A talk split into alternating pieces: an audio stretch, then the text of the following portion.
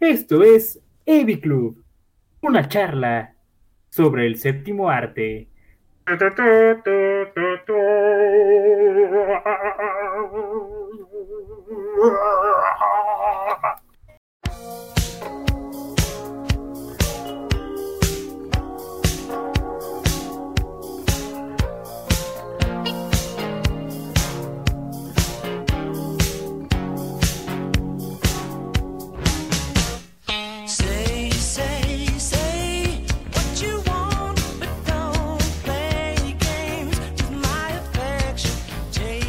Hola, ¿qué tal gente? Muy buenas eh, tardes, noches, días, o sea cual sea la hora a la que nos estén escuchando. Les damos nuevamente una cordial bienvenida a esto que es el AV Club, una charla sobre el séptimo arte. Aquí eh, se encuentra con ustedes eh, su, su querido anfitrión, eh, José Andrés Vadillo, y me encuentro como siempre con mi estimado coanfitrión, Em, Sebastián Cedeño, también conocido como el Cheva Chepa.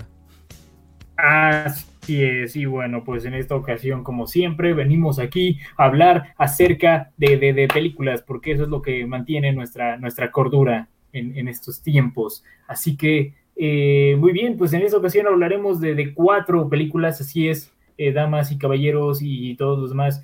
Em, no, no- no son solo tres películas, hablaremos de cuatro películas. Y pues digo, estas cuatro películas son eh, primeramente un clásico del 97 de Abbas Kiarostami, eh, Taste of Cherry. Luego pasaremos por eh, uno de los primeros trabajos de los hermanos Safdie, Daddy Longlegs. Luego pasaremos por uno de los primeros trabajos de Taika Waititi, Boy. Y eh, finalmente hablaremos de una película muy reciente de Netflix titulada The Devil All the Time de Antonio Campos. Así que, eh, Seba, si te parece bien, vamos comenzando. Ah, me parece excelente. Muy bien, entonces comencemos con nuestra primer película. Tiene por título Taste of Cherry, dirigida por el, por el maestro, el, el- el- el padre de- del nuevo cine iraní, como lo llaman, Abbas Kiarostami. Y pues bueno, ¿de qué trata esta película? Bueno, esta película es de un hombre que va en su carro buscando a alguien que lo entierre para cuando se suicide. Y eh, sí, eso es básicamente la trama de Taste of Cherry. Y pues sí, em, Sebas, ¿qué opinas de Taste of Cherry? Es una película muy interesante. Por no Bastante. decir muy buena. Es, es- es una gran película, la verdad. Usted tenía cierta pequeña preocupación por el hecho de que, eh, bueno, e- esta película también nos dio eh, una de las opiniones más controversiales de Roger Ebert en toda su carrera. Digo, Ro- Roger Ebert, eh, eminencia en el mundo de la crítica cinematográfica, le dio un uno de, le dio un uno de cuatro, perdón, una estrella de cuatro a esta película.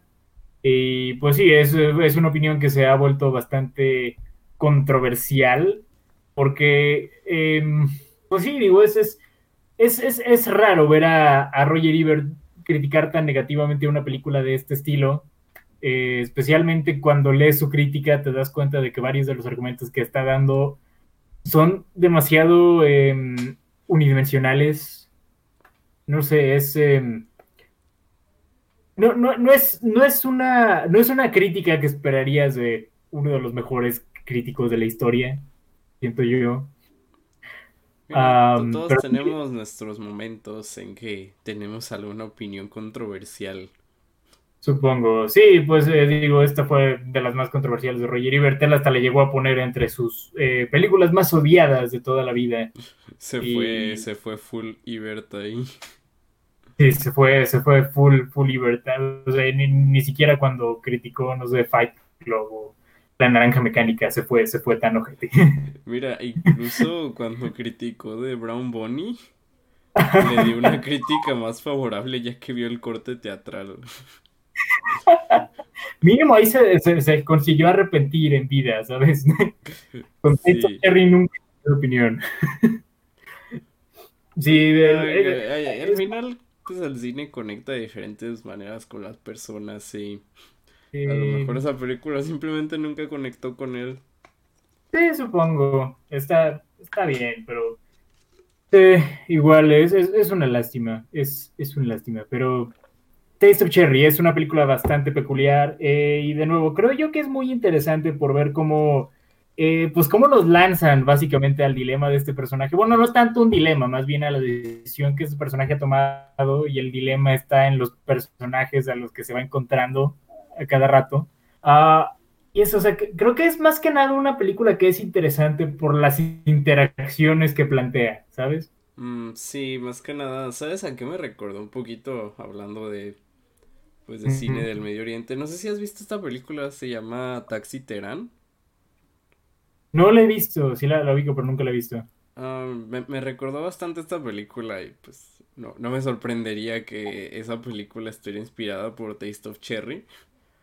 Supongo. Pero sí, básicamente es un personaje interactuando con diferentes personas de diferentes em, culturas, podría Ujú. decirse. Sí, nomás aquí pues cambia, cambia un poco, eh, o sea, las culturas por personas con diferentes, eh, ¿cómo se dice?, opiniones acerca del suicidio. Y pues es, es esto, pues estos personajes cómo intentan cambiar la, la, la, la mentalidad de un hombre que ya ha tomado esta decisión. O sea, ya en, en cierta forma puedes decir ya no es si lo va a hacer o si no lo va a hacer, sino pues este, si le vas a ayudar o no le vas a ayudar. Ujú. Ah, aunque de hecho estoy checando y sí, de hecho sí hay, eh, sí hay inspiración en, en Taxi Terán de, de A Taste of Cherry. De hecho se inspiraron en dos películas de Abbas Kiarostami, en A Taste of Cherry y en Ten, que es una película que Kiarostami hizo eh, unos cinco años después, en 2002 más o menos. Ah, nunca he visto Ten, pero Sí, no, yo tampoco. De hecho, esta es la única película que he visto de Abbas Kiarostami. Eh, hay varias otras que he querido ver de él. Eh, Close Up es una.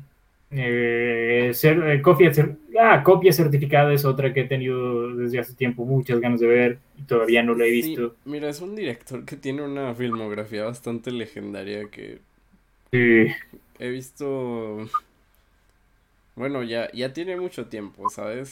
Su, su, su filmografía se extiende por más de 40 años, entonces, sí. Y desgraciadamente, pues Kiarostami también fa- falleció hace unos pequeños, hace unos poquitos añitos. Pero sí, eh, su, su filmografía es cosa de leyendas y también se ha distinguido bastante por ser muy poco convencional. sí, definitivamente Taste of Cherry entra en la categoría de poco convencional. Definitivamente. Y especialmente por ese final que ha tenido a mucha gente haciendo diferentes especulaciones. Ah, no voy a spoilearles aquí de qué va el final. Pero es, es- es un final que, o sea, te, te quedas pensando de que ¿me- me estaban troleando o tengo que analizarlo. Mira, probablemente las dos. Muy, muy posiblemente. Pero sí, eh, o sea, es, es una de esas películas que creo que, más que nada, lo que puedo decir de esta película es que a pesar de lo inusual que es, también es una cinta muy humana. Ah, y creo que es esto, o sea, es más que nada guiada por las emociones de los personajes, por sus argumentos, por las interacciones y eso. Creo que es una cinta que se siente muy real. Sí, y algo, como dices, algo que también es, a- esta película hace muy bien es presentarte las diferentes perspectivas, Sí, pero la película no se enfoca en como cambiar de mentalidad a este personaje, no. sino en mostrarte como las diferentes ideas que tienen estas personas sobre lo que va a ser este personaje. Exacto, porque a, a- a final de cuenta, eh, las verdaderas cerezas son los amigos que hicimos en el camino. Y te vas a ir sin comerte esas cerezas. Básicamente, sí. Lo peor es que si han visto la película, esta es como la, la interpretación más cursi que pueden hacer. Sí, probablemente es la interpretación correcta, amigos. Sí, es, es la correcta, pero es, es muy cursi cuando la dices de esa manera. Sí, Eh, Pero sí, o sea, yo creo que es, es esto, o sea, creo que es una, de nuevo, creo que es una cinta que es, a pesar de poco convencional, me, me encanta, de nuevo, por estas interacciones que hace, por, por, por todo esto, o sea, por la manera en la que te plantean la historia y, de nuevo, la manera en la que ya te... ¿Ah? Mira, no te voy a mentir. Eh, no sé por qué, pero la manera en que grababan al men manejando se me hacía muy eh, relajante. Sí, tiene eso también, o sea, como que tiene, te da como esa vibra. No sé. incluso aunque la temática sea muy fuerte, como que la película casi nunca se sale de ese tono tan chill. Mm, Exacto, o sea, es como, si, si quieres ver una película relajante acerca del suicidio, No veas caché. no veas caché, ve esta. Sí, básicamente. Y eh, de nuevo, creo que el elenco hace muy buen trabajo. Digo, en, prácticamente esta película es casi un one-man show. o sea, es este, este actor, eh, Homayun eh, Ershadi, a quien no sé si lo he visto en algún otro lado, yo creo que no. No Bueno, sé sale- por qué, pero su cara se me hace familiar. Salen de Kite Runner y en, Oh. eh, Ah, um, vaya. y en esta película eh, A Most Wanted Man, uno de los últimos roles de Philip Seymour Hoffman, también sale. La vi hace mucho, pero no me acuerdo de esa película, la verdad. Yo, yo tampoco, bueno, yo no la vi, pero, pero sí, nuevo, yo, yo creo que hace un excelente trabajo, de nuevo, o sea, es, es uno de esos casos en los que prácticamente toda la historia de un personaje es la que carga con la película, porque pues de eso va, es, es un estudio de personaje. Y pues sí, en esos casos siempre es importante tener una, una gran actuación al centro de tu cinta y definitivamente lo logra. Ah, de- definitivamente Ershadi logra hacer este rol de como eh, eh, este hombre triste, pero como ya acostumbrado a esa tristeza, ¿sabes? O sea, no es alguien que se la pase lamentando su existencia, o sea, solo es alguien que dice, pues ¿saben qué? Ya, ya, ya no quiero vivir, ya. ¿Para qué o qué? Y pues sí, o sea, creo que transmite esta emoción muy bien, que creo que también es en parte lo que, lo que ayuda como a darle esta vibra tan chill en cierta forma a la película. Sí, como no es un personaje lamentándose, no es como simplemente es un personaje que ya está decidido y pues va a chilear hasta hasta que suceda, pero incluso tiene como ese lado humano de aunque haya tomado su decisión como que todavía notas que tiene sus preocupaciones. Sí, o sea, todavía hay cosas, o sea, todavía no está como completamente seguro de que está haciendo lo correcto. Inclusive tiene esos momentos como de duda. Mm, Sí, exacto. O sea, puedes ver esa duda, pero la puedes ver. La, la cosa es que la, la- la ves de una manera muy sutil, siento yo. Sí, es lo que me gusta de esta película, es como muy sutil también. Sí, concuerdo completamente. Y, por creo lo que que estoy viendo, oh, fue, fue de las primeras actuaciones que tuvo Homayun Ershadi. sí, de hecho creo que la mayor parte del elenco eran, eh, o sea, no, no eran actores profesionales. Que bueno, ahorita llegaremos a algo de eso en el, en los datos curiosos que ya estoy empezando a checarlos y hay, hay algunos bastante interesantes.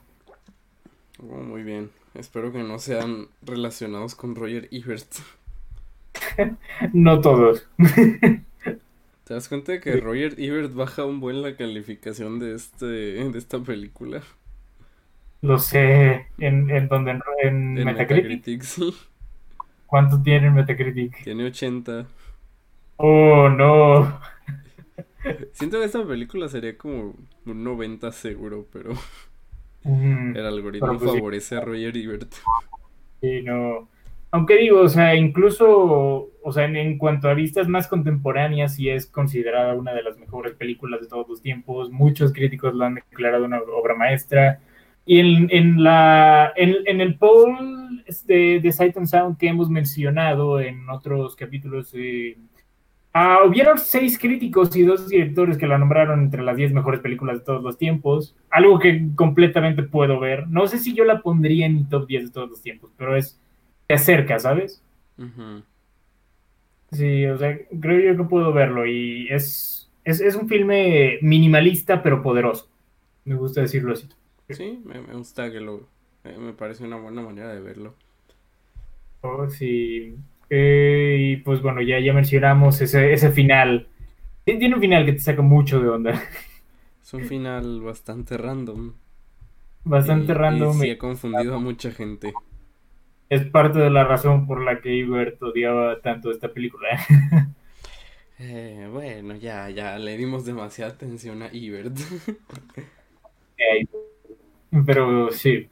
¿algo más que quieras mencionar antes de pasar a datos curiosos? Yo siento que podríamos pasar a datos curiosos. No, no creo que haya mucho de mencionar esta película sin entrar en spoilers. Va, muy bien, sí, eh, de cualquier forma, vean esta película, eh, la verdad, es, es, es, es un trabajo increíble y si aman el cine deberían ver esta cinta. Mm, pero bueno, eh, primeramente quiero mencionar que en contraste con Ebert, esta cinta es una de las favoritas de, bueno, era una de las favoritas de Agnès Barda. Así Sí. que, sí, Se, se nota que es mucho de su estilo. sí, claro. Definitivamente. Based Barda Ah. versus Virgin Ebert. ¿Sí o no? Ah, algún día deberíamos hablar de una película de Agnes Barda aquí, Ya, ya que acabe el especial de Halloween, elegimos una. Ya que acabe octubre. Así es. Muy bien. Eh, bueno, algo que quiero mencionar también de, de esta película es que fue filmada sin un guion como tal. Fue prácticamente todo improvisaciones. Mm. Mira, sí había momentos en que parecía improvisado, pero no en la mala manera. Sí, no, o sea, se siente natural, pues. Sí. Y, y, eh, parte de esto también eh, es que eh, Abbas Kiarostami filmó a cada uno de sus actores de manera separada mientras él estaba sentado ya sea en el asiento eh, del piloto o, o del, del- del conductor, perdón, o en el del pasajero. Y pues él iniciaba conversaciones con sus actores no profesionales y filmaba las respuestas. Wow. Así es. Podríamos decir que que esta película llevó a la creación de Borat. Podría decirse, en cierta forma. Sí. ¿Qué más podemos mencionar? Eh, bueno, también eh, alguna vez Kiarostami llegó a decir que el final de la película estaba, no, no estaba planeado. Originalmente habían filmado versiones preliminares de la escena final y la hicieron como tal, pero el laboratorio eh, en el que pues probaron el filme y así eh, accidentalmente destruyó estos últimos rollos y entonces eh, sí pues este Kiarostami decidió utilizar lo que utilizó Oh. Eh, el título original de la película era Viaje al amanecer. Mm, ¿Qué más podemos mencionar? Sí. Y pues sí, esta película ganó la Palma de Oro en el año 1997 y estuvo empatada con una película llamada The Io de, de- Japón. Y también cabe mencionar, eh, la película no tiene banda sonora como tal, excepto en la última escena, en la cual eh, aparece una pieza de trompeta, dígase la adaptación de Louis Armstrong de St. James Infirmary Blues. oh, Y sí, bueno, eso y una canción que aparece brevemente en la radio ah, también. Esas son la- las únicas instancias musicales de esta película. sí, sí se, sí se aprecian esas instancias. Así es. Y pues sí, creo que es todo lo que hay por mencionar sobre datos curiosos de esta película. Muy bien. Bueno, pues este, muy bien. ¿Algo con lo que quieras concluir? Um, es una excelente película, muy sutil y puedo ver por qué es, es tan aclamada, pero también tan odiada por Roger Ebert. Sí, exacto. Es, es, es de esos casos en los que puedes comprender los dos lados, pero yo me inclino por el lado de, las, de la gente que la ama. Entonces, ¿te parece si pasamos a nuestra siguiente película? Eh, me parece bien. Ok. Em, hablando de películas donde nuestro personaje conoce a gente random. Mira, no tenía una muy buena transición, pero ahí está. Ah, de, aquí a la siguiente tendrás eh, muchas, muchas opciones de transiciones buenas. Sí. Lo difícil era transicionar de Taste of Cherry a esta película que viene Creo que lo y, hice bien. Y creo que lo hiciste, lo hiciste lo mejor que pudiste. Sí. Muy bien, eh, nuestra película es Daddy Longlegs, dirigida por los hermanos Safdie. Esta fue, tengo entendido que su segunda película. Y bueno, es del año 2009. ¿Y de qué trata? ¿De qué trata, Sebas? Em, un padre eh, regresa a la vida de sus hijos para convivir con ellos y tomar la decisión de si eh, tiene que ser su padre o su amigo. Sí, Daddy Longlegs. Una película bastante interesante que creo, creo que aquí, digo, a pesar de que fue hecha en 2009, cuando todavía no, em. Pues todavía no sabíamos cómo era el... Cuando los, los Safdie todavía no eran conocidos, creo que tiene 100% su estilo. Es, es, es, es inconfundiblemente una película de los hermanos Safdie, Sí, es, ¿sabes? es demasiado parecido a lo, como su estilo nomás ha evolucionado, pero Sí, en sí sigue siendo el mismo y por cierto creo que es su primera película. Eh, tengo entendido que hay una antes, eh, el placer de, The Pleasure Being Robbed. Sí, Hmm, no, esta es la segunda. Oh, vaya. Y que por cierto, la- las críticas para esa primera película no fueron muy buenas, que digamos. Ya, ya con esta les fue mejor. No, pues de hecho ni MDB ni aparece. Creo que ni la registraron. ¿En serio? Bueno, yo lo estoy viendo en Wikipedia. y No, sí me, me- me aparece aquí en, en IMDb. El... Sí, sí, ahí está. Si quieres te, te paso el link. Oh, vaya. Pero, pero sí, em, The Pleasure of Being Robbed fue la primera, esta fue la segunda, pero de nuevo, o sea, creo que para ser un, eh, en un punto tan, eh, como tan, tan pronto en su carrera, eh, creo que ya tenían bien establecido cuál era el estilo que iban a manejar, eh, el cual siguen manejando al día de hoy, pero de nuevo, como tú dices, nomás evolucionado. Y es, eh, pues, de nuevo, algo que eh, entre los movimientos de cámara y la, la mezcla de sonido eh, te hacen sentir sumamente, bueno, un, un, un gran estado de estrés. Creo que esta película lo hace también mucho. Sí, es, la Mm. marca de los Sabdi. Es, el estrés es la marca de los Safdie y esta es una película muy estresante también. De nuevo, no sé si diría que es tan estresante como Good Time o, o, o como Uncut James, No pero es sí más es muy- estresante que Uncle James. es más estresante que Uncut James, pero sí es una película muy estresante. Ah, y más que nada, pues porque también algo que tiene mucho la- las películas de los Safdie, bueno, de las tres que he visto con esta, eh, es que, o sea, lo- sus protagonistas siempre son gente moralmente reprimible que se la pasan tomando decisiones que a la larga les terminan haciendo mucho más mal.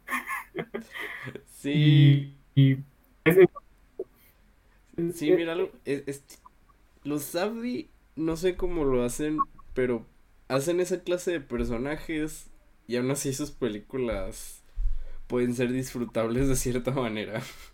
no sé cómo hacen que, que empatices con esos personajes, ¿sabes? Mira, no con James puedes decir que porque lo interpreta Adam Sandler, ¿no? Eh, y supongo que Good Time en parte es por Robert Pattinson.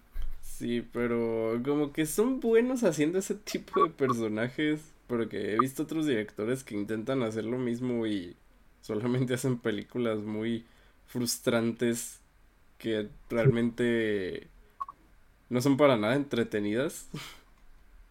Sí, no, no, no sé cómo demonios lo hacen. Ah, y de hecho, o sea, esta, esta película está, em, está estelarizada por eh, Ronald Brownstein, que es alguien prácticamente desconocido. Es, eh, sigue colaborando con los Safdie al día de hoy, pero no como actor, eh, sino que tanto como guionista como editor. ¿Sabes? Oh, vaya, escribió Uncut James. Escribió Uncle James, escribió Good Time. escribió Heaven Knows What, la, la que hicieron antes de Good Time. Sí, o sea, es, es alguien que no, no tiene como una super carrera en la actuación y aún así logra ser, logra ser bastante simpático, ¿sabes? O sea, es exactamente lo que el papel necesitaba. Eh, el papel necesitaba que, que interpretara al, al peor papá del mundo, pero, pero carismático. Sí, que de hecho él también editó esta película. Sí, también editó esta película, es correcto. Wow. Y de hecho, otro trademark que noté es que hay, hay, hay o sea, lo- los cameos de los propios Abdi, bueno, por lo menos Josh sí sale en esta película. Sí, yo también lo vi. Sí. Este, eh, ah, pero sí, los, los, los hermanos Abdi, de nuevo, o sea, va- varias características que ya están, bueno, que, que, que podemos ver en sus filmes hoy en día, ya lo podíamos encontrar en esta película. Ah, y sí, de- como ya mencioné, en cuanto a la historia, es, es básicamente seguir como la vida diaria del, del peor papá del mundo mientras cuida a sus hijos, bueno, cuida entre comillas. Y, y bueno, o sea, yo solía creer que este era el peor papá del mundo hasta que vi la, la, la película que le sigue ahorita, pero... ah, Em, ya spoileaste mi transición, gracias. Dale, perdón.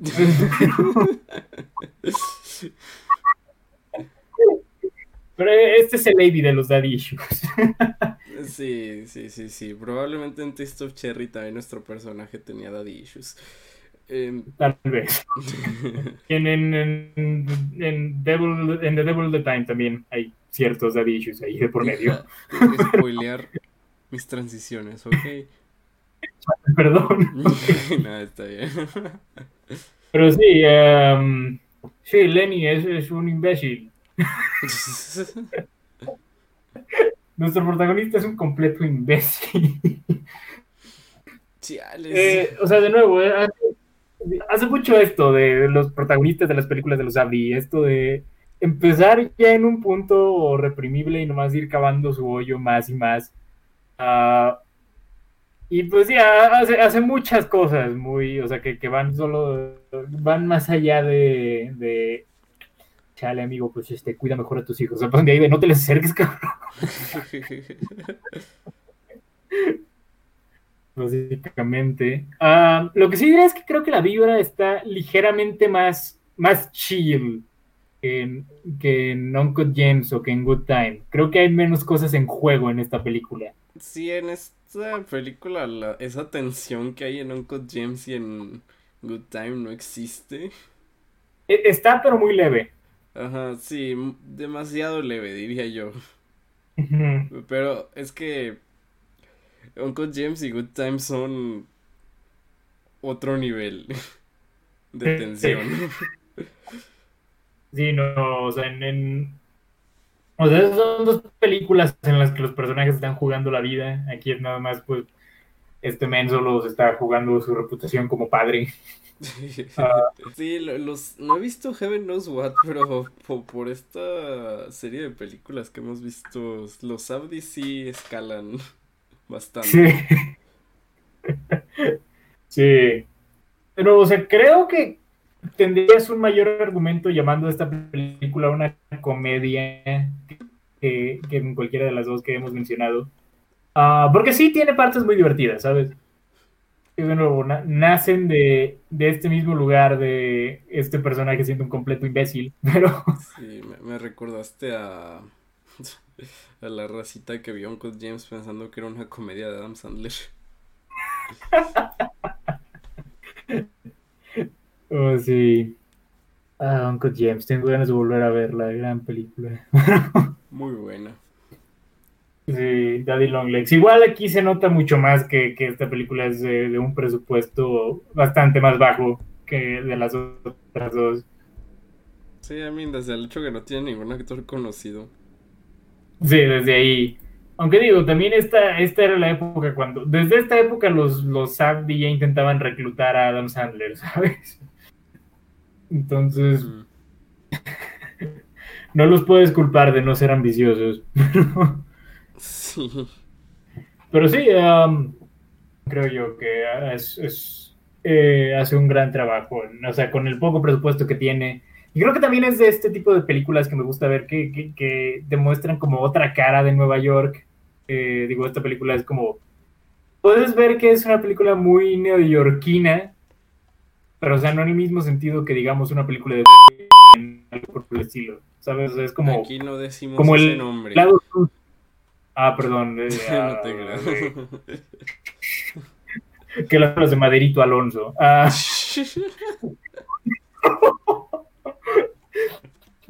ah, o sea, que creo que este es un, te muestran como un, un lado más, más sucio, más callejero de la ciudad. Sí, no como Anita algo- Salas. O como, como quieres traducir Manhattan, no sé, pero... ah, Creo que no hay traducción de Manhattan. Sí, no, o sea, esta no, no, no es, no es necesariamente una carta de amor a Nueva York, pero a la vez Nueva York sí, o sea, sí, sí tiene mucho de, la, la película tiene mucho de Nueva York, ¿sabes? Sí, O sea, la, la propia ciudad le da mucha más personalidad a la película. tiene esa vibra neoyorquina. Sí, exacto, neoyorquina, pero no el lado bonito de Nueva York. No, es como si Ken Loach fuera de Nueva York. Básicamente, am, también eh, digo, es, es algo raro de decir, eh, considerando que nunca he estado en Nueva York, pero, pero sí, imag- imagino que así ha de ser vivir en Nueva York. Quiero, quiero poner. Sí, Sí, sí, sí. sí, claro que sí. Nosotros ya sabemos de esos temas, ¿no? Sí, sí, sí, claro, claro. He visto Nueva York en películas. Y digo, eh, o sea, yo, yo he visto Seinfeld, he visto toda la serie de Seinfeld completa. Creo que prácticamente ya vivo en Nueva York. Bueno, mínimo, ¿no? Dijiste Friends. Em, donde también está- Rachel y, y esta Mónica viven en un departamento súper chido con el salario de unas meseras. Sí, eso siempre me ha. Siempre me ha sacado mucho de onda de Friends. Mínimo, How I Met Your Mother era levemente más realista en esa cuestión. Ted era arquitecto y todo el pex. Así es. Sí, o sea, mí- mínimo ahí Ted era arquitecto y Marshall era abogado. Y, y Barney era. ya no me acuerdo. Eh, era rico. Y ya. Sí, eh, pero sí, volviendo, eh, vibra neoyorquina, eh, la captura muy bien, siento yo. La captura muy Ajá. bien para alguien que solo ha visto Nueva York en películas. Y para alguien que solo ha visto Nueva York en películas, en series y eh, que ha escuchado acerca de Nueva York en la canción I Run New York de, de Lonely Island. Creo que este es el equivalente fílmico de esa, de esa canción, no lo sé. lo, lo tomaré. Muy bien. Y pues sí, ¿qué puedo decir? Eh, de nuevo, ya mencioné, es una película muy estresante. Parte de eso surge de, de que los niños de esta película son eh, niños muy estresantes también. Ah, Sí, sí, sí lo son, bastante. demasiado. Son, o sea, si, si los viera en la, ni- en la vida real ya les hubiera dado un guamazo. Sí. En este podcast no condonamos la violencia. No, no, no, claro que no, claro que no. Solo digo, Solo digo que- ya, ya sí. men, que también me los hubiera puteado. Digo, ¿qué?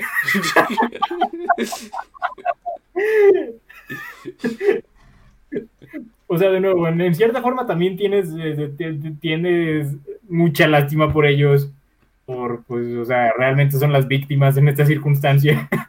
Sí. Sí, son, son víctimas de la negligencia.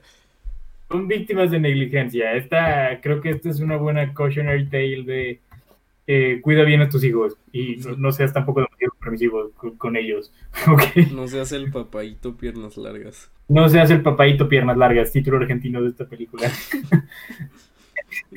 No sé por qué no le pueden haber puesto nomás. Eh, eh, ¿Cómo era? Consigue Romero. Eh, con- eh, voy a conseguir Romero. Ve a conseguir Romero. No sé por qué no pudieron dejarle eso. Aparte tenía que poner en paréntesis papaito piernas largas. Sí, que de hecho, que acabo de mencionar algo de esta película es que también, eh, o sea, cu- cuando se estrenó originalmente, fue, se estrenó con ese título de Go Get Some Rosemary en, en el Festival de Cannes de 2009. Oh, ya estamos pasando a datos curiosos. Eh, bueno, no, no había hecho la transición, pero es algo que creí que, que había mencionar ya que mencionaste el título de Ve a conseguir Romero. Ok, ok. Pero sí, esta, o sea, creo que es, esta película tiene todo lo que disfrutas en una película de, de los Sabdi, pero en menor medida, creo yo. O sea, es como Sabdi, es como Sabdi Light, ¿sabes? Sí, es, es lo que eventualmente se volvería el estilo de los Safdie. Sí, exacto. Como el blueprint, podría decirse. Y que, que reitero, o sea, me, me sorprende que ya lo hayan dominado también. Al inicio sí me sacaba un poco de onda. Al inicio yo pensé que no iba a ser ese el caso, porque sí creía yo que iba a ser como de, de esas películas en las que el, el movimiento de cámara como que te distrae. Que digo, es algo que, eh, de nuevo, es algo que han aprendido a controlar mucho en, a lo largo de su filmografía. Y creo que también en esta película, después de los primeros 10 minutos, lo consiguen bastante bien. Sí, puedes ver como ese, ese estilo que ya perfeccionaron en, en Good Time y en Uncut Gems.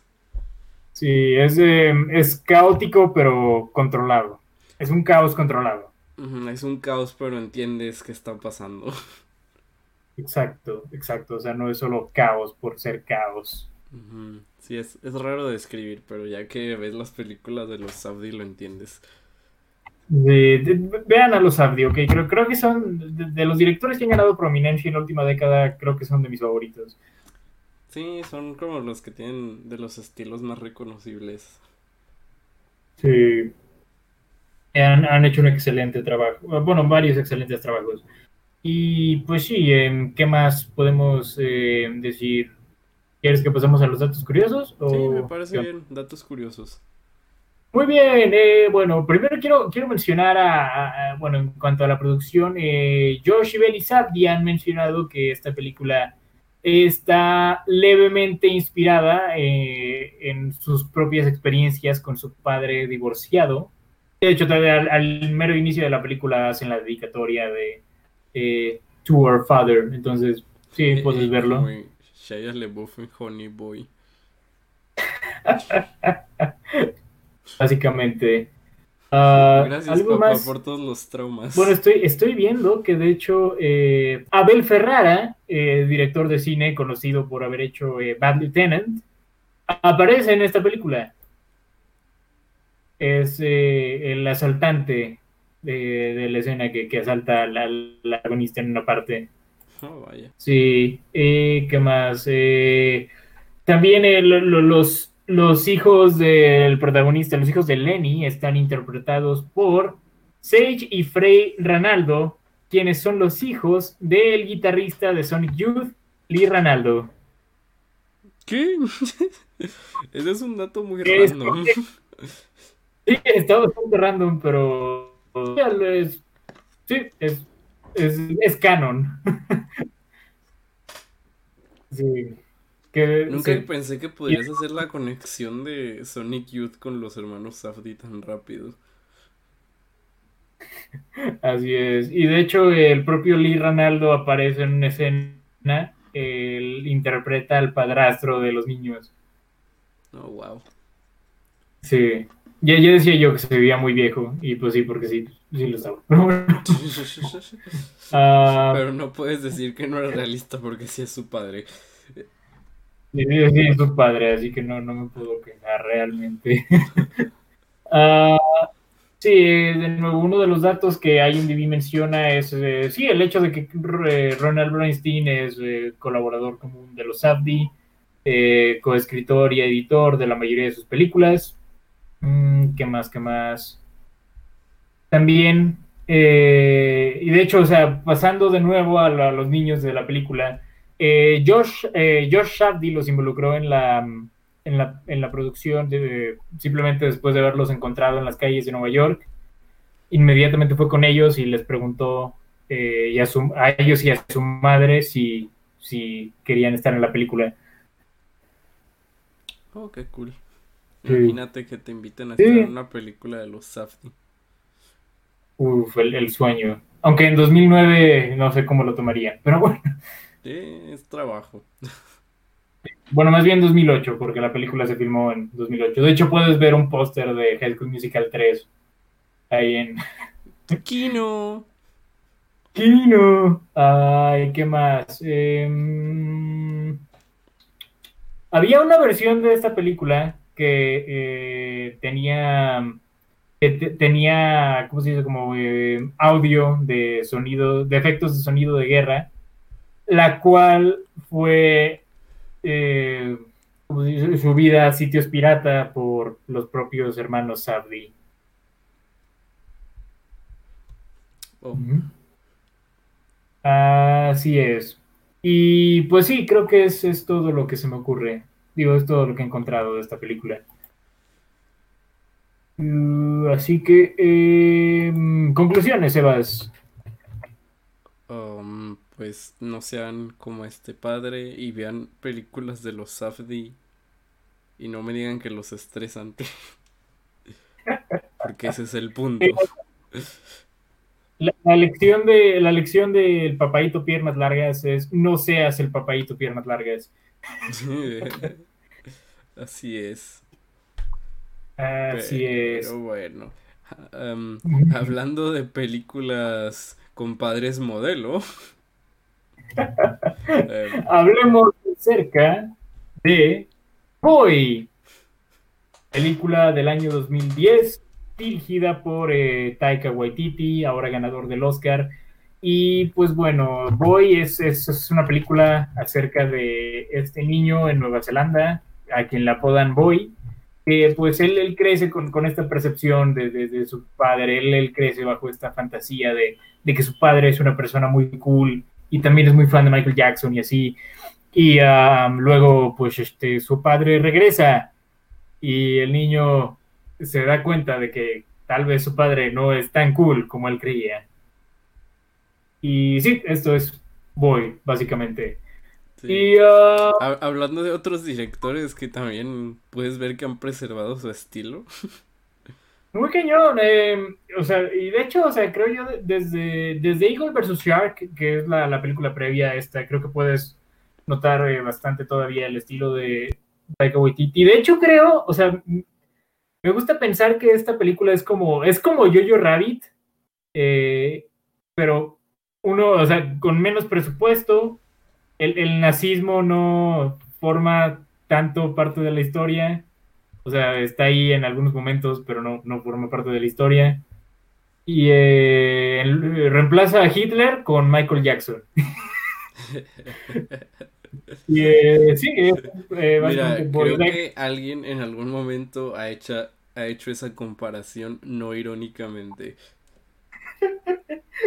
Sí, pero de hecho, o sea, hay muchos elementos en común que puedes hacer en las películas de, digo, que, que puedes notar en las películas de Taika Waititi. Digo, ahora que puedo presumir que he visto todos los largometrajes, eh, Sí, a mí me falta Um, Eagles vs. Shark, pero es, es, es muy bueno. Em, sí, o sea, creo que hay, hay muchos elementos que puedes notar. Principalmente creo que está el hecho de que, o sea, nuestros protagonistas generalmente son estas figuras. Si no son niños, por lo menos son gente, pues, infantil, no sé, am, que, o sea, creen en, viven en un mundo de fantasía.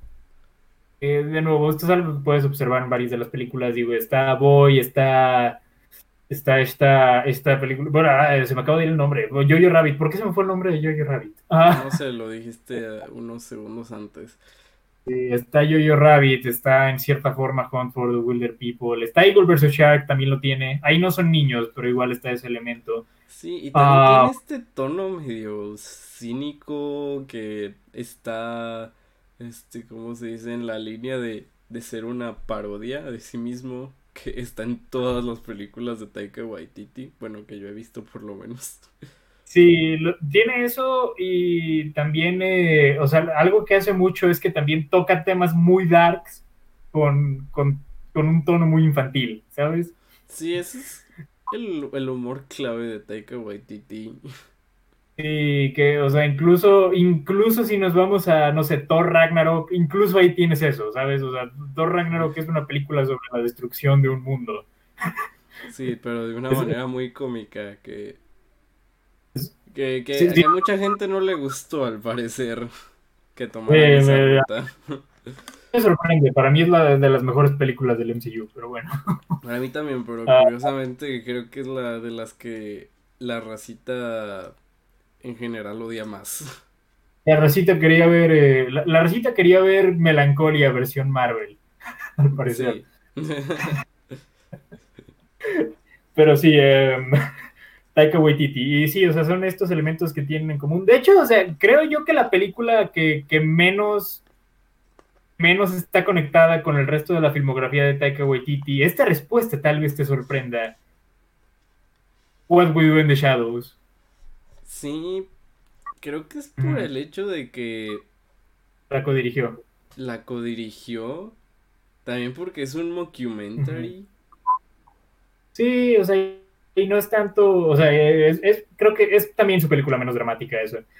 Sí, y además, ¿cómo se dice? Pues como dices, no tuvo el...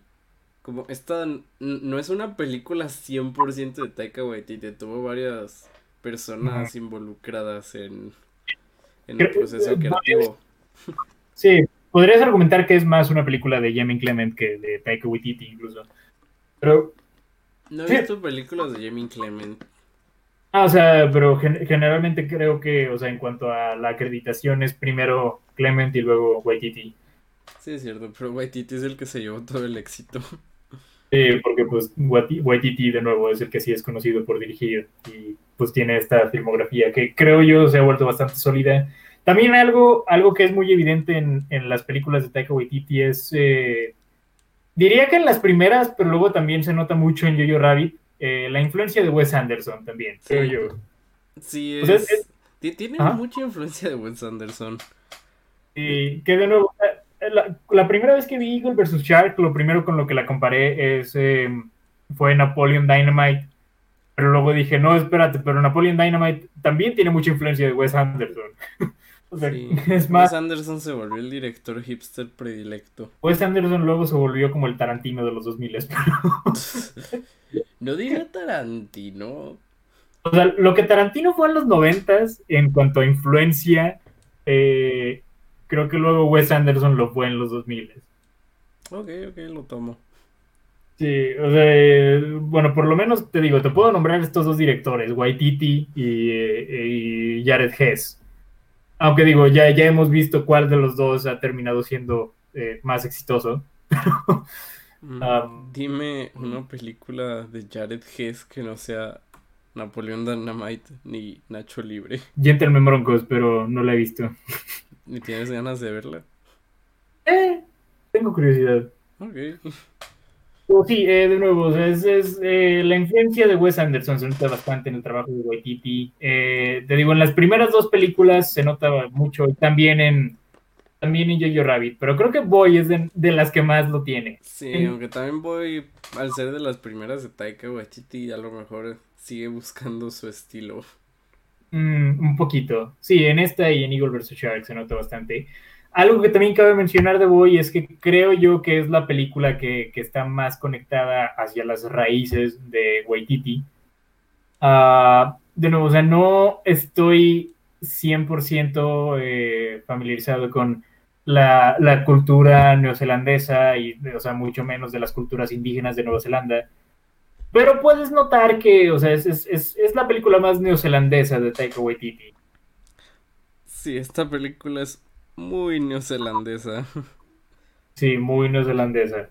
O sea, es... eh, que digo, también está el punto de contención del el uso de la palabra egg, que realmente eso no es algo neozelandés, es algo más de Taika Waititi, pero Hmm, di- dicen mucho esa palabra en esta película.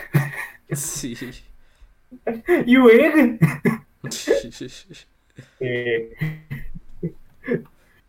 Sí, también, eh, ajá. Tiene un lingo muy curioso esta película. Sí, tiene un lingo muy curioso, muy, muy Waititi también. De nuevo, o sea, el estilo de Waititi es como, me gusta pensarlo como un Wes Anderson más humano. Creo yo. O sea, un. Porque, o sea, lo- lo- lo- un, un, un Wes Anderson No sé mucho si- menos. Si sea una descripción correcta decir que un Wanders- Wes Anderson más humano. No sé, es que es, es como, es como una versión menos extra de Wes Anderson, ¿sabes? O sea, es como Wes Anderson sin la simetría, ok, ok, tomo, tomo esa, pero sin actuaciones deliberadamente caricaturescas. En su mayor parte. sí, porque Es que es raro. Siento que es un Wes Anderson, pero más infantil. Pero También. no necesariamente porque sus películas sean para niños. No necesariamente, pero sí te diré esto. Creo que es, es más family friendly que Wes Anderson. Sí. Definitivamente. Mí, o sea, sí. una película eh, co- actuando de Hitler que sea accesible para niños. Ya es, ya, ya es un logro eso. Sí.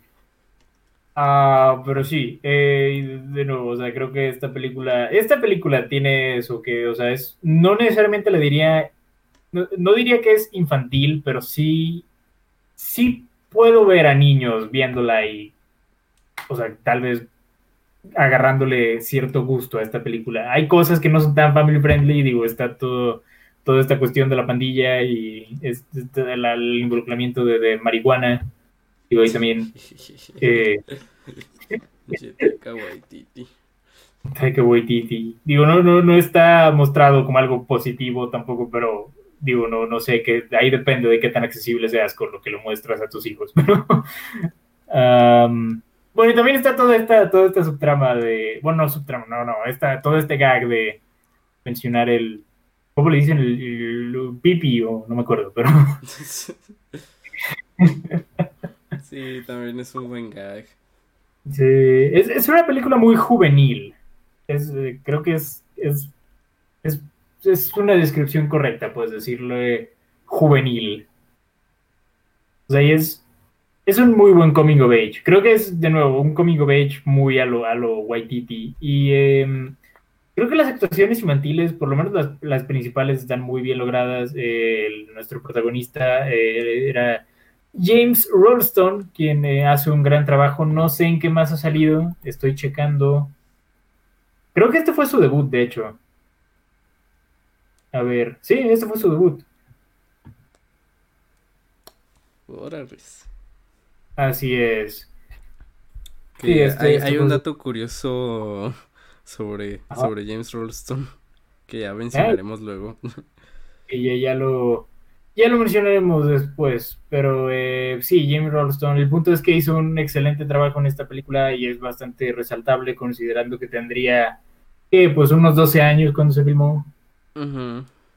Sí, la verdad ¿Lo está bastante lo has bien. visto en alguna otra película? Según esto aparece en, en The Dark Horse, una película de 2014 que ubico pero nunca vi. Oh, Sí. sí, creo que la tengo en mi watchlist. Ujú.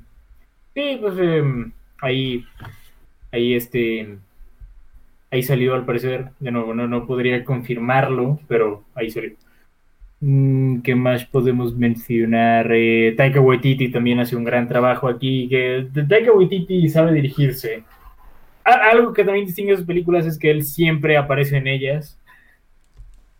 Ah, creo, creo que no hay ninguna excepción ahí. Está. Sí, siempre aparecen ellas y siempre aparecen roles muy distintos. También algo que es.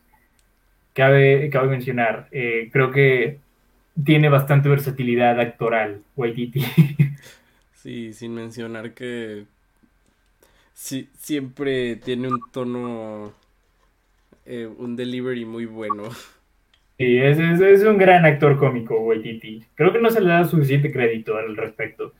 Eh, Korg es de los mejores personajes en la historia del MCU y es gracias a Waititi. Ah, quien- y de hecho, no sabe que el director de Jojo Rabbit hace la voz de Korg. a mucha gente le vuela la mente saber eso. Sí. Y que ah, también, eh, digo, hablando de, eh, bueno, actores frecuentes en películas de Waititi, más allá del propio Waititi, también Rachel House es alguien que eh, aparece en, creo que la mayoría de las películas de Waititi, no me, no me acuerdo si salió en Jojo Rabbit o en What We Do in the Shadows. Pero sí, es, eh, sí, es, es una actriz que aparece en, en la mayoría de las películas y aquí Mm, no aparece... sale en ni en What We Do in the Shadows ni en Jojo Rabbit. Sí, no, acabo de checar. No sale ninguna de las dos. Pero, pero ya hace un gran trabajo aquí también como, como la tía. No es un rol muy grande, pero de nuevo, tiene esa presencia, ¿sabes? Así es. Sí, y pues sí, el- eh, sí esta, esta actriz eh, también colaboradora frecuente de, de Waititi, gran trabajo, como siempre. Am, ¿qué más? Y, pues sí, ¿qué más podemos mencionar? El tono de esta película es muy simpático. Eh, de nuevo, ya, ya mencionamos, es una película de Waititi. Obviamente tiene un tono bastante simpático. No lo sé, ¿qué más podemos mencionar? Um, Pues mira, hay, hay un aspecto que no sé si estás de acuerdo conmigo, pero siento que muchas veces esta película tiene una imagen muy plana, A veces, un Sí. poco. sí como, no sé, pasándonos a otras películas de Waititi donde los colores son este, Más ya brillantes. más brillantes, más destacables, como que aquí se siente muy, no Sí. sé, como que no tiene nada de especial, digamos. Sí, que- creo que es, es posible. Visualmente hablando, creo que es el trabajo menos distinguible de Waititi. Porque incluso te diré esto, creo que creo que Eagle vs. Shark tenía, eh, o sea, tenía más variedad visual, creo yo.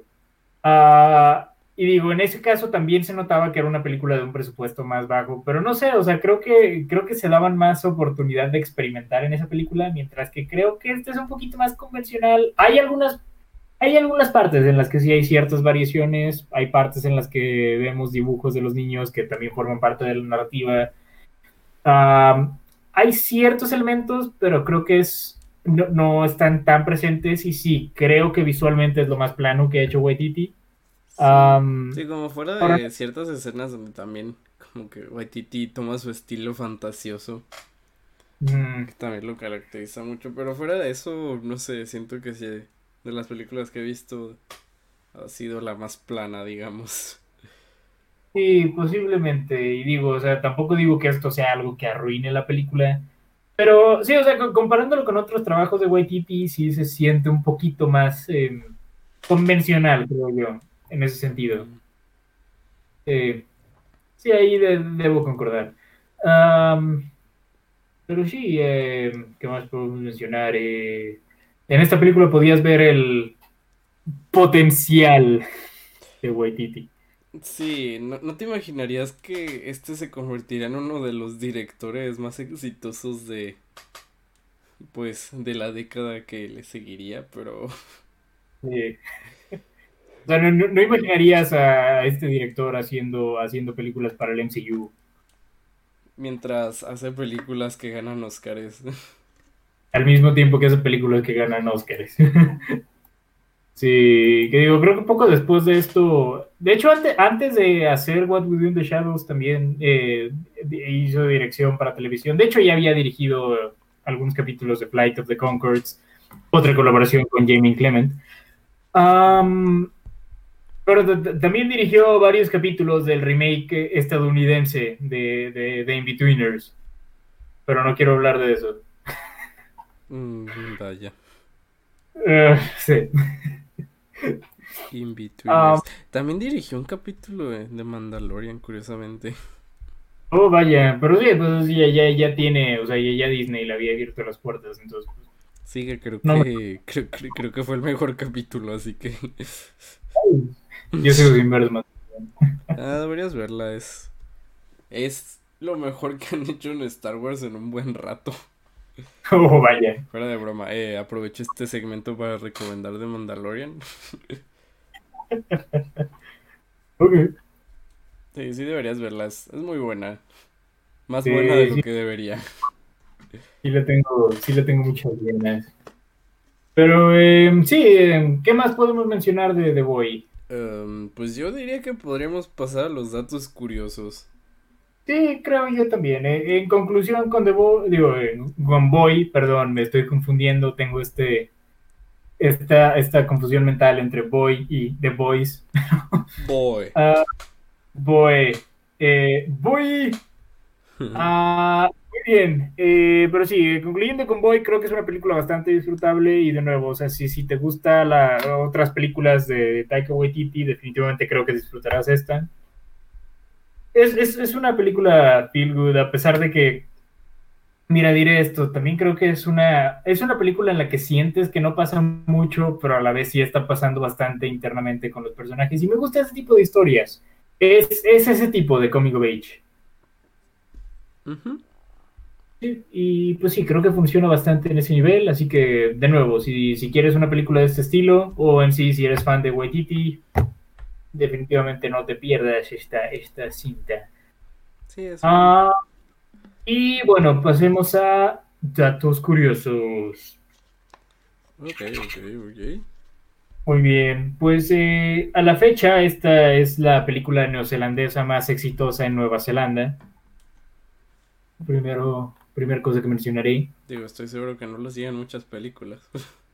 No, eh, no, no es como, no es un país tan conocido por eh, su producción de, de cine. Digo, es, muy conocido por, por este, El pues, Señor, el señor los Don-. Que ya Sí, se pero- volvió como un punto turístico todo, toda la parte de los hobbits, pero, pero sí, de hecho me sorprende que esa no sea la película más taquillera de ahí. No, o sea, que- creo que tiene que ver con el hecho de que, o sea, no es una producción enteramente neozelandesa, a diferencia de Boy. Ah, bueno, eso sí. Sí, o sea, que se refiere más a eso, pues. Otra, otra cosa que estoy leyendo, que, que había leído, es que originalmente James Rollinston no era el actor para interpretar el rol principal, sino un extra. Pero al parecer el, el actor que originalmente Waititi tenía pensado no funcionó. Unas, unas semanas antes de, de empezar la filmación y Taika Waititi decidió, eh, bueno, escogió a Rolling Stone ahí de los extras. Literalmente tres días antes de empezar la filmación. Sí.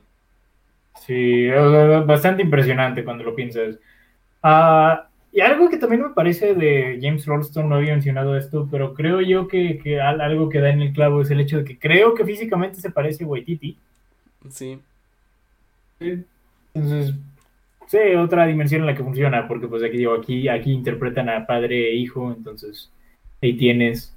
También algo que no mencionamos de esta película es que eh, tiene, toma lugar en los 80s y tiene mucho de esa 80s nostalgia.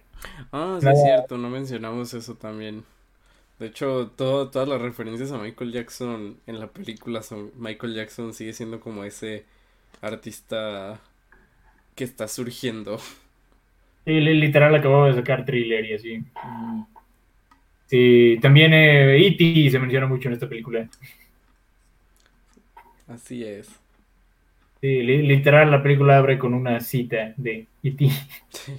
Pero sí. Ah, ¿qué más cabe mencionar aquí? Eh, debido al éxito de la película en Nueva Zelanda, eh, la canción Boy E, eh, originalmente lanzada en el año 1984, volvió a entrar en las listas neozelandesas y alcanzó el número 3 el 24 de mayo de 2010. Es la única película neozelandesa en estar en la lista a lo largo de tres décadas. Wow. Sí.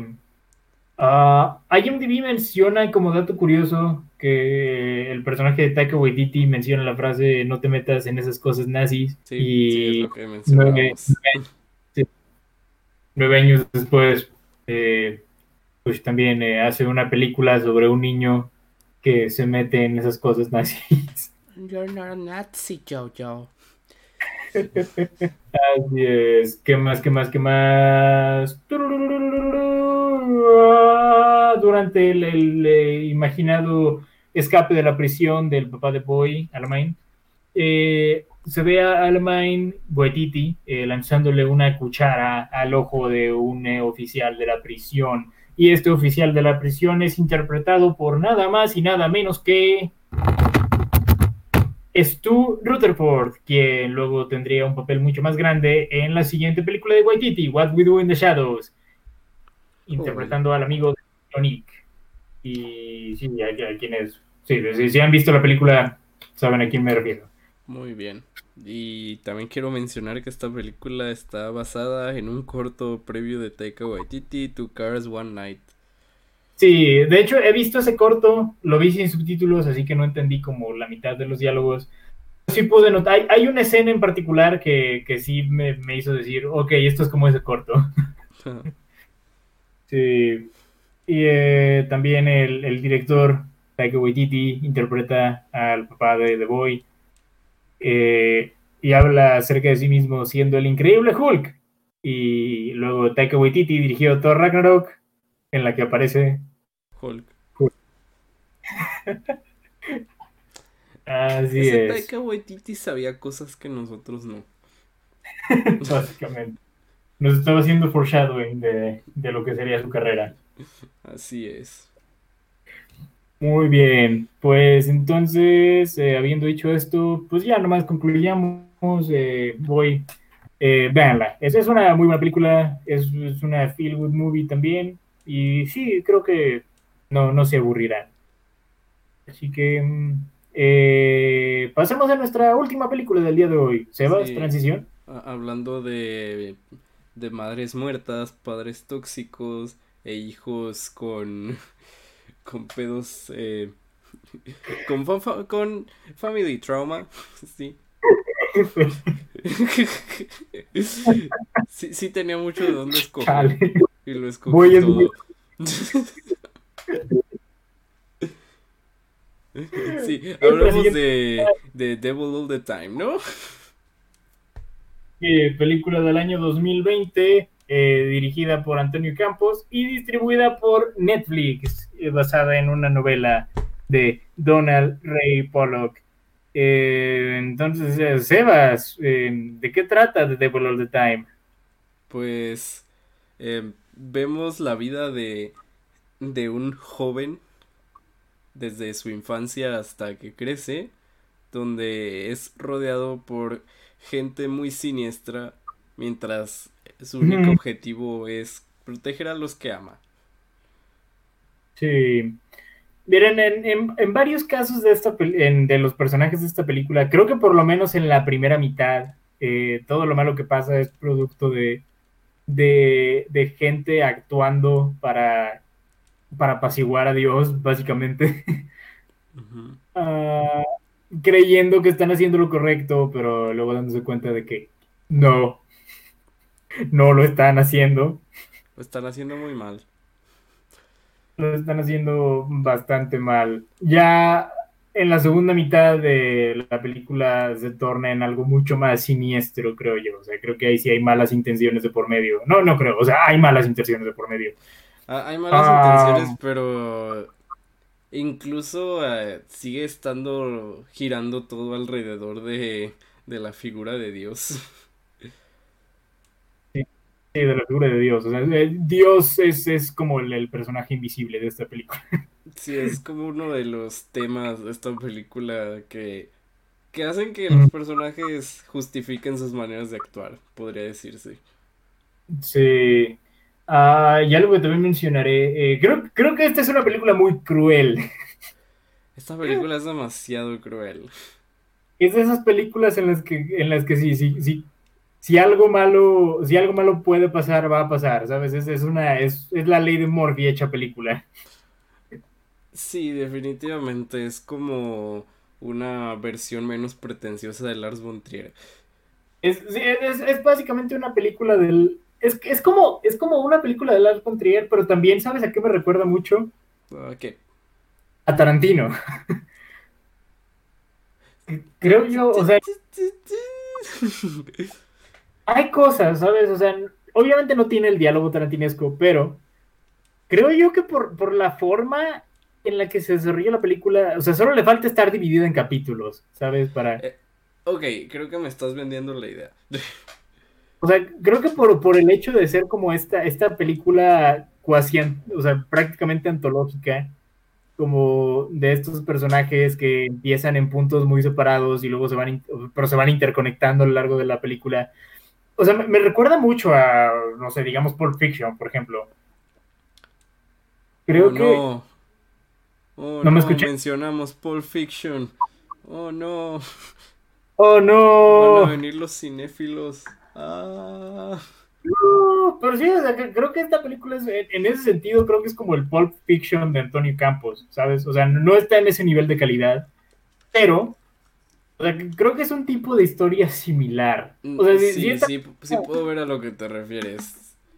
si esta película hubiera salido hace 20 años, la, la, la crítica le estaría llamando Tarantino Copycat, ¿sabes?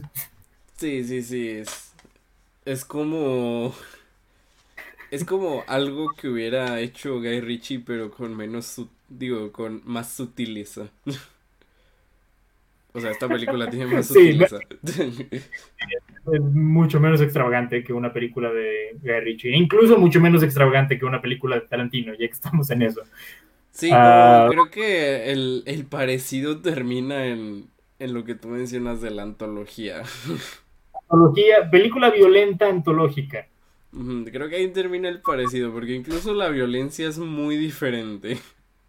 Sí, pero no, no lo sé, hubieron varios puntos de esta película en los que pensé, ah, Pulp Fiction. no sé. Ah, hubieron partes, pues. O sea, no, no digo que esta película sea una copia de Pulp Fiction, pero hay, es, está estructurada en una manera similar, creo yo. De nuevo, lo único que le faltaba era estar dividida en capítulos. Oh, vaya. Sí, pero sí, o sea, es, es- en, en parte es como, en parte es Tarantino, en parte es Von Trier menos edgy.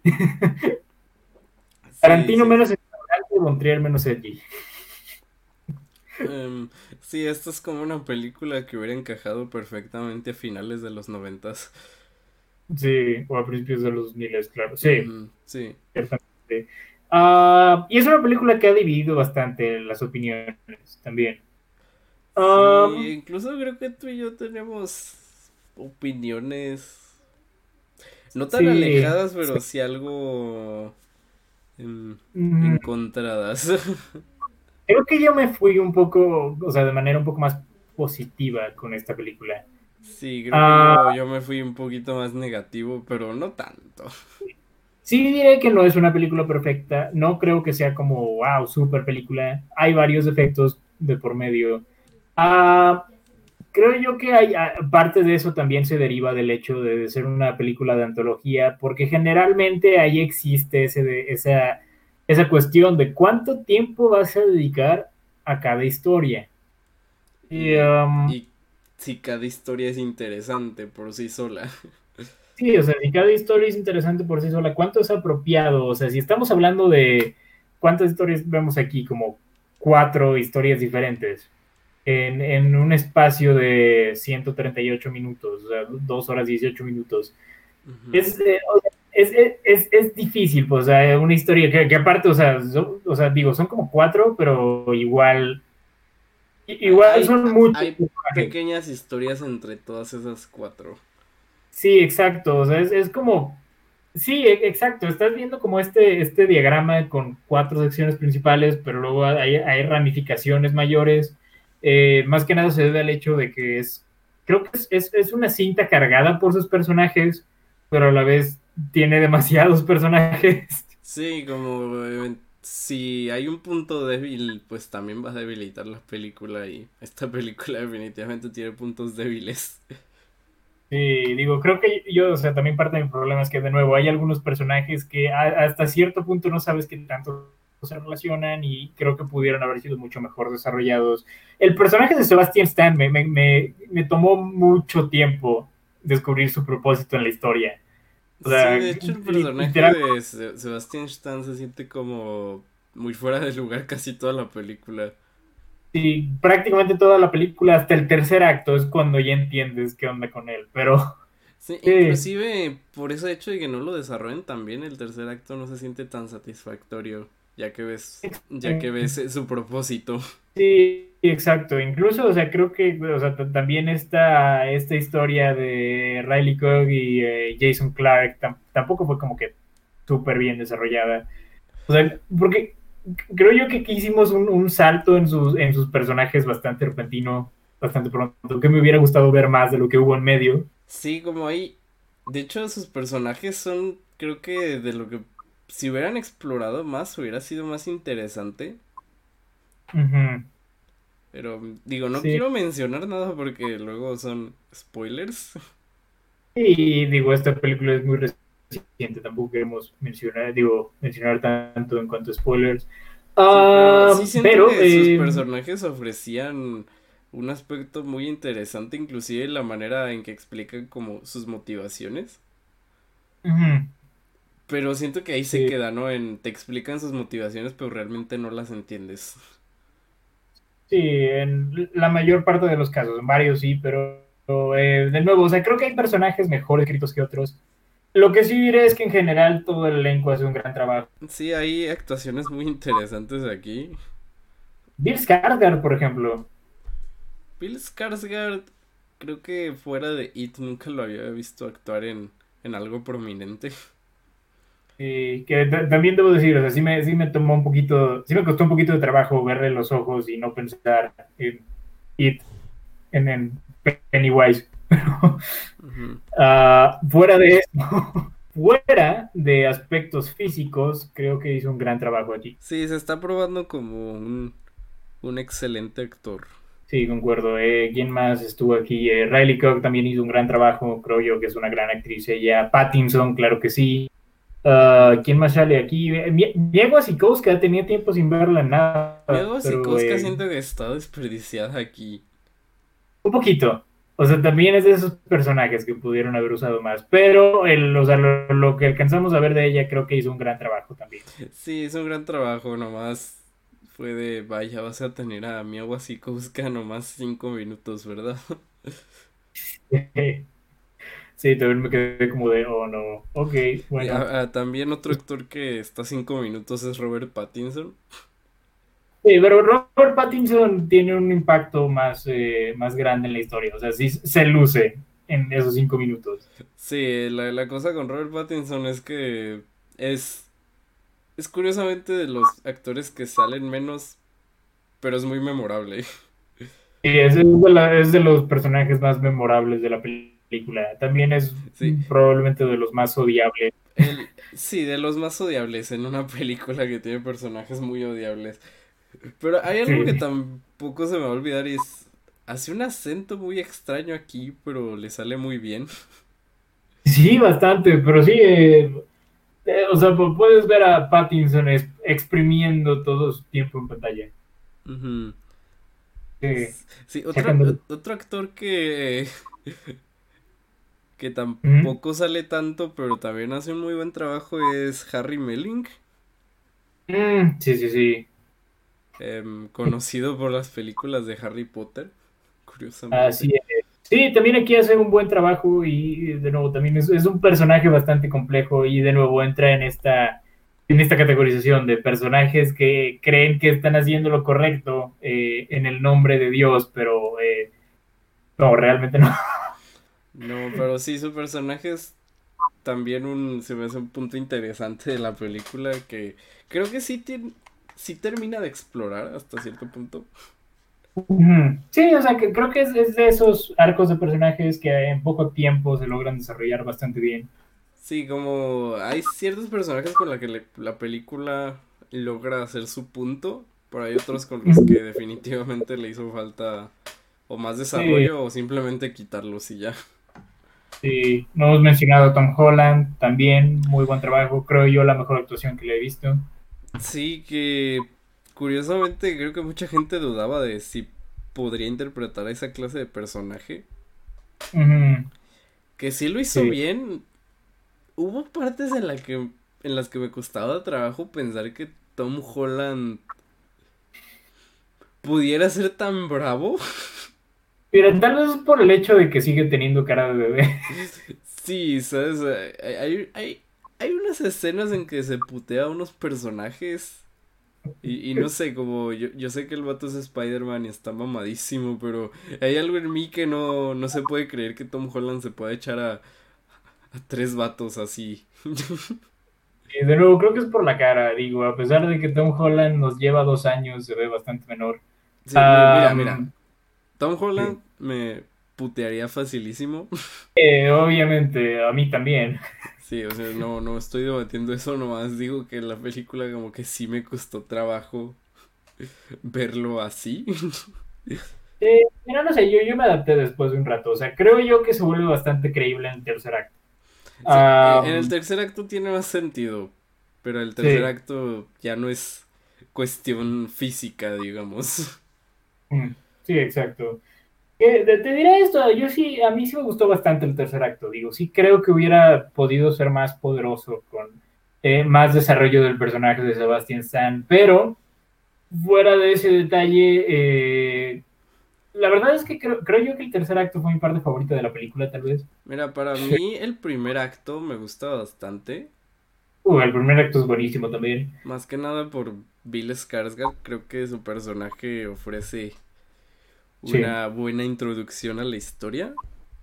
Sí, Eh, concuerdo. eh, desperdician un poquito a Hailey Bennett ahí, pero está bien. Eh, Sí. Que por cierto, eh, en esta película hay dos actrices de, eh, de películas del AB perdido. La, la racita ni siquiera sabe que ese Avi está perdido. Hu- Hubo un AB, alguna vez grabamos un AB en el que reseñábamos eh, Swallow, eh, Shirley, Bast of Night y eh, ¿cuál otra? Ah, Baby Teeth, pero ese AB se perdió porque no se pudo grabar y pues ya se nos fue la inspiración para volver a hacerlo. Pero eh, ahí teníamos, teníamos a, Hailey Bennett en, en Swallow y a Liza Scanlon en Baby Teeth. Sí, que hablando de Liza Scanlon también hace una muy buena actuación aquí. Eh, yo creo que de los personajes que más duelen en toda la película. Sí, eh, otra, otra de nuevo, esta película está llena de buenos personajes, el problema es que no todos son buenos personajes. Eh, Pero sí, el, el Liza Scanlon también es muy buen personaje. eh, también eh, di- diré esto, creo que el, el- el tono de la película, de nuevo, es, es muy cruel, muy negativo, que, que creo yo que esto es algo que se ha convertido en la firma de Antonio Campos. Incluso lo puedo decir habiendo visto solo otra película de él. Me refiero a Christine del año 2016 con Reuke Hall. Mm, que eh, de, de las dos sigue siendo mi favorita. Pero sí. sí, véanla si no la han visto, Christine. Gran película. Oye, ya mencionamos Ah. a Jason Clark. No hemos mencionado a Jason Clark, pero eh, también otro personaje bastante detestable. Sí, Jason Clark eh, otro- interpreta otro personaje muy detestable. Probablemente el más detestable. No sé, esta película tiene personajes muy detestables. Me debato entre él y Pattinson. Entre él y Pattinson ahí se dan para ver quién es más detestable. Sí, lo- los odio a los dos. Sí, Eh, pero incluso si... Es que no sé, como que no hay un personaje que esté moralmente bien en esta película. mm, no, o sea, eh, creo que, pues mira, los abuelos, sea, yo diría que ellos son los más decentes y Eliza Scanlon también. Ujú. Sí, y, o sea, Tom Holland comprende de dónde viene, así que sí, o sea, también. Sí, Tom es como- Holland es el que más desarrollan porque es el principal. Sí, claro.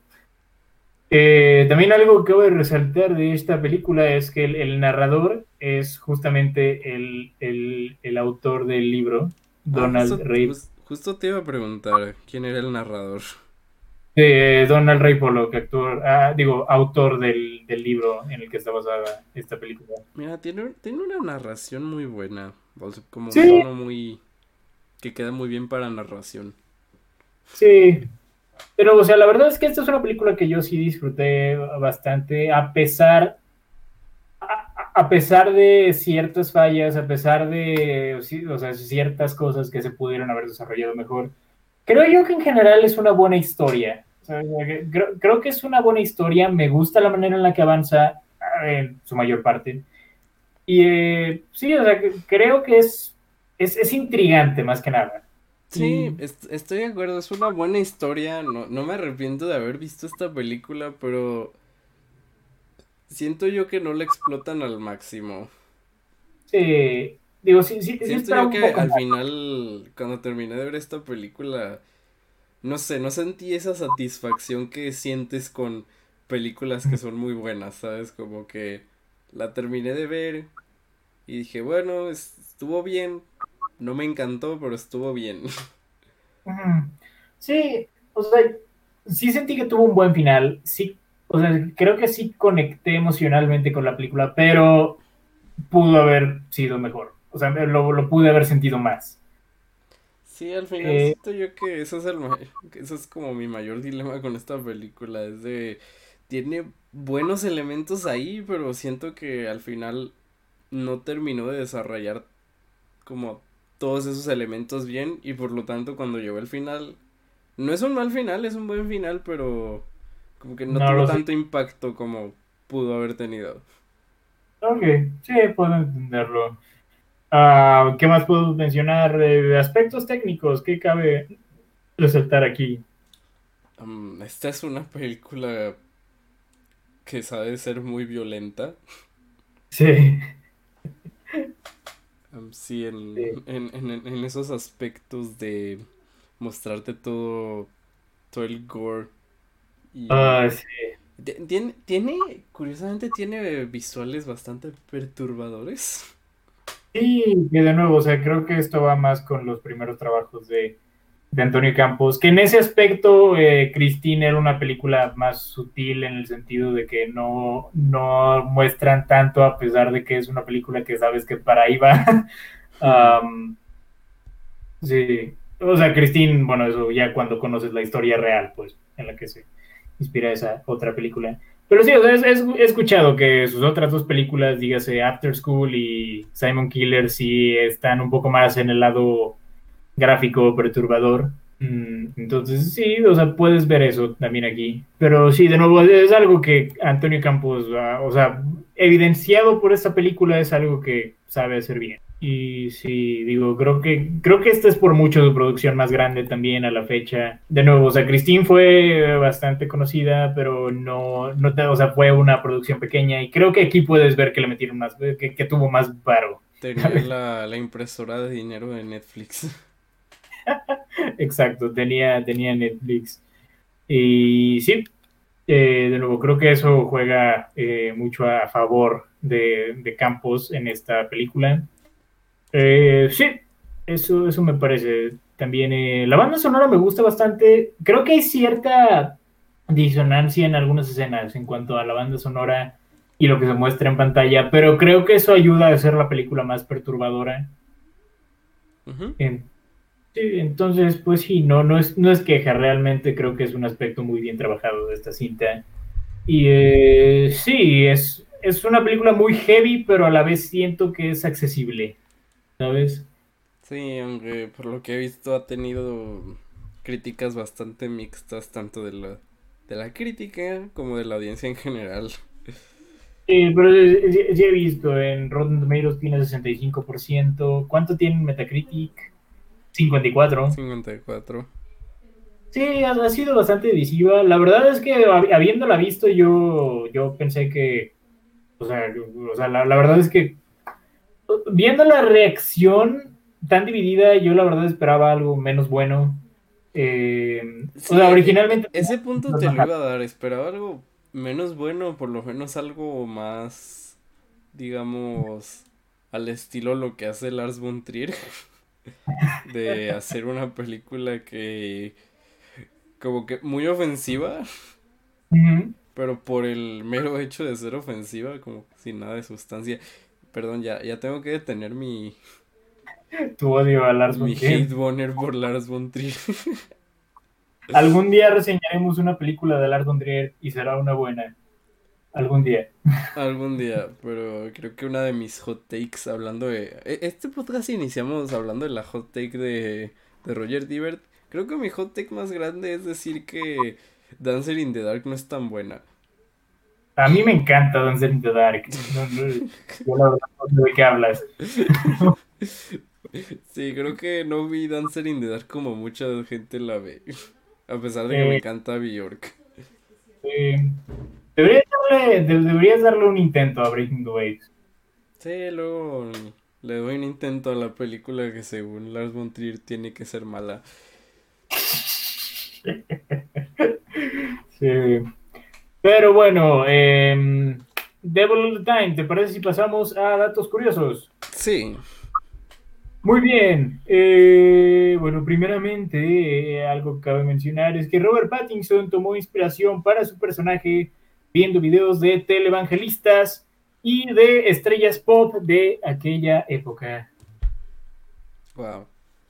Oye, ¿por qué, por qué los primeros eh, datos curiosos son de Robert Pattinson a pesar de que sale cinco minutos en la película? De, nuevo, es de los personajes más memorables. Y también digo algo que voy a mencionar de Robert Pattinson es que no trabajó con un coach de dialecto, eh, más bien hizo su acento por su propia cuenta. Y sí, el, el actor escondió su acento de todos, incluyendo del director Antonio Campos, hasta el primer día de la filmación. Otros actores habían enviado a Campos grabaciones de las voces que habían estado trabajando, pero Pattinson no. Pattinson eh, prefirió nomás practicar por su cuenta y volverse autoconsciente de esto antes de ser juzgado eh, al pararse enfrente de la cámara. Y pues sí, esto causó que Campos llamara a Pattinson un genio loco que puede hacer cualquier cosa. Mira, siento que Pattinson es lo que este este Jared Leto pensaba que era. Sí, en, cierto, en cierta forma, sí. ¿Qué más? Eh, también el, el actor Harry Melling eh, se lanzaba arañas reales en la cabeza. Oh, Ujú, imagínate Sí. pasar de Harry Potter a eso. Lo sé.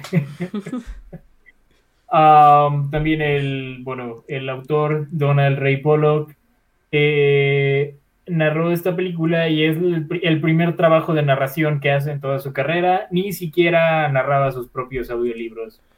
Pues mira, su, su narración es muy buena, Sí. te lo daré.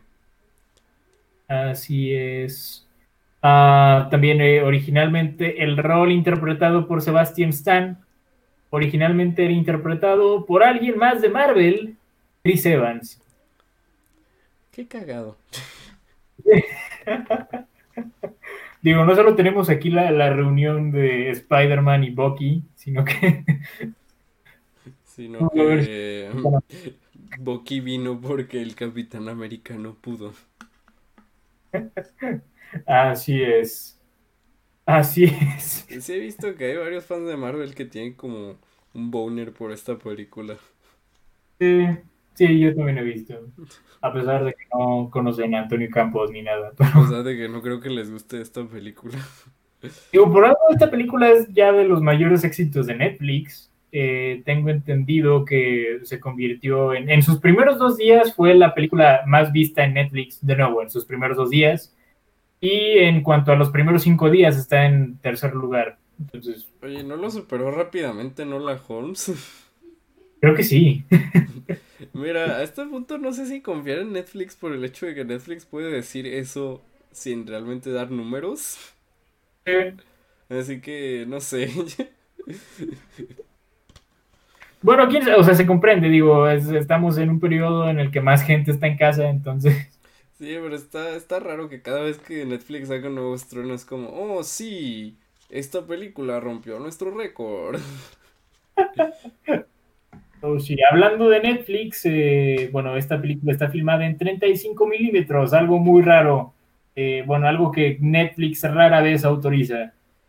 Es que según yo Netflix tiene una regla de que quiere grabar en 4K todas sus series y películas. Y pues obviamente con el 35 milímetros no vas a conseguir eso. No, Pero sí, sí, sí sabía ese dato de que Netflix rara vez graba en 35 milímetros. Que también te a diré, pesar- sí se, sí se nota ese grano. Sí, sí, en varios puntos de la película, pero está bien, le da más, le da más sabor, creo yo. Ujú. La, Creo que no hace hubiera- sentir más vintage. La hace ver más vintage, exacto. Ah, también, a pesar de ser el primer actor acreditado, Tom Holland no aparece en la película hasta eh, 46 minutos de empezada. Sí, de hecho, sí, de hecho casi todo el primer acto es nomás Bill Skarsgård y el Sí. actor que interpreta a Tom, bueno, el personaje de Tom Holland de joven. Sí. Y Ah. te- también recuerdo que Robert Pattinson no aparece como hasta... Hasta como hora, como hora 10, una cosa así. Ajá, sí, por si ven esta película por Robert Pattinson, Sí. eh, probablemente tendrán que esperar. Sí, ten- o sea, ten- ténganle paciencia. Hablando de Robert Pattinson, tanto él como Sebastian Stan utilizaron eh, trajes de gordo para sus roles. Sí, me fijé que ambos tenían... te- te- Arriba. tenían eh, el, el dad bod. Sí, Y, y tú Sí. te imaginarías que para alguien que está grabando cosas para Marvel y DC estarían más mamados. sí. Sí. Oye, sí es cierto, aquí tenemos, ah, tenemos confrontaciones entre Spider-Man y Batman. Oh, vaya. No, Oh, no el. Batman que querrías, ¿no? Si no, no el Batman que tú querrías. Bueno, o sea, tal vez en, en- en un año, sí, pero... Que tiene coronavirus, men. Ah, ya, ya, ya volvieron a filmar. Ah, bueno. Sí. Ah, y esa es la segunda vez que, que Tom Holland y Robert Pattinson coestelarizan. Ya habían estado juntos en Z, La Ciudad Perdida. Yo vi esa película, ¿tú la viste? Oh, sí la quería ver. Está... ah, ¿cómo se llama el director de los City of Set? El mismo que hizo Adastra, se me fue. Ah, sí, te das cuenta que es Ad Astra, pero... Pero para un explorador. Ok. Está, está, está ok, no sé, no, no soy... Se llama James Gray, ¿no? El, el director. Y James Gray, James Gray. Sí, no, no soy Sí. fan de James Gray. Eh, sí, se entiende. Sí, no, o sea, no es mala Lost City of Set, pero tampoco llamaría buena, pero creo que fue de las películas que iniciaron el, digamos, lo que ahora es la carrera de Robert Pattinson, Sí. como su deslindamiento de Crepúsculo, podría decirse. Eh, también algo que mencionamos de James Gray hace un año es que es un director, es un buen director, pero podría tener mejores guiones. Sí, podría ser películas menos aburridas. Eh, supongo. Ah, pero bueno, eh, volvamos. Eh, Arvin, eh, el bebé Arvin fue interpretado por el hijo de Antonio Campos y su esposa Sofía, quien también editó la película. Ah, qué cool. Sí. Y el guion fue escrito por Antonio Campos y su hermano Pablo Campos. Ok, ok. Sí. La crucifixión es un tema recurrente en esta película, lo vemos en, en muchas imágenes. No, no, no quiero dar spoilers, pero sí lo vemos bastante. ¿Qué más podemos mencionar? Mm, Pues esta película tiene, al parecer, em, sin entrar a spoilers, em, involucra una cierta referencia a Charles Manson. Oh, vaya. Ok, ya, ya me di cuenta. Oh, no. Sí o no, ¿por qué leí eso? No lo sé. Ah, ok, eh, otras conexiones entre el elenco. Robert Pattinson y Harry Melling también estuvieron en The Lost City of Zed y en Waiting for the Barbarians y también son dos actores que, eh, se eh, que, que- que estuvieron en Harry Potter. Aunque no aparecieron en la misma película. Ok, ok. Sí. Eh, y pues sí, también eh, esta es la tercera, la tercera vez que Robert Pattinson y Mia Wasikowska eh, pues estelarizan. Ya estuvieron también en, en Ma- Maps to the Stars y en, en- en una película que se llama Damsel, la cual no ubico. Yo tampoco la ubico. No, o sea, conozco Maps to the Stars, pero sí. Nunca la vi, pero sí la conozco. sí. Pero eh, sí, creo que esto es todo en cuanto a datos curiosos. Ok, pues creo que ya Muy podemos concluir.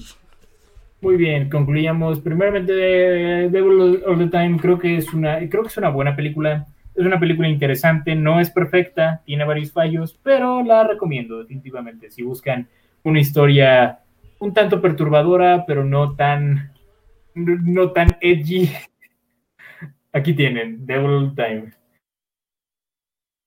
Y entonces pasemos a calificar estas películas, ¿te parece? Eh, me parece bien. Perfecto, entonces empezamos con Taste of Cherry. ¿Cuánto le das a Taste of Cherry? Yo le doy un 10. ¿Qué, Nice. qué más le daría? Sí, un 10. Es, es una excelente Mm. película. Sí, yo eh, concuerdo completamente. Eh, y de nuevo, puedo entender a cualquier persona que me diga que esta es una de las mejores películas de la historia porque em, puedo, puedo ver, o sea, hay, hay un fuerte argumento que hacerse al respecto. Para mí es un 11 de 10. Eh, de nuevo, creo yo que es un, es un gran trabajo y definitivamente este es un director que quiero explorar mucho más.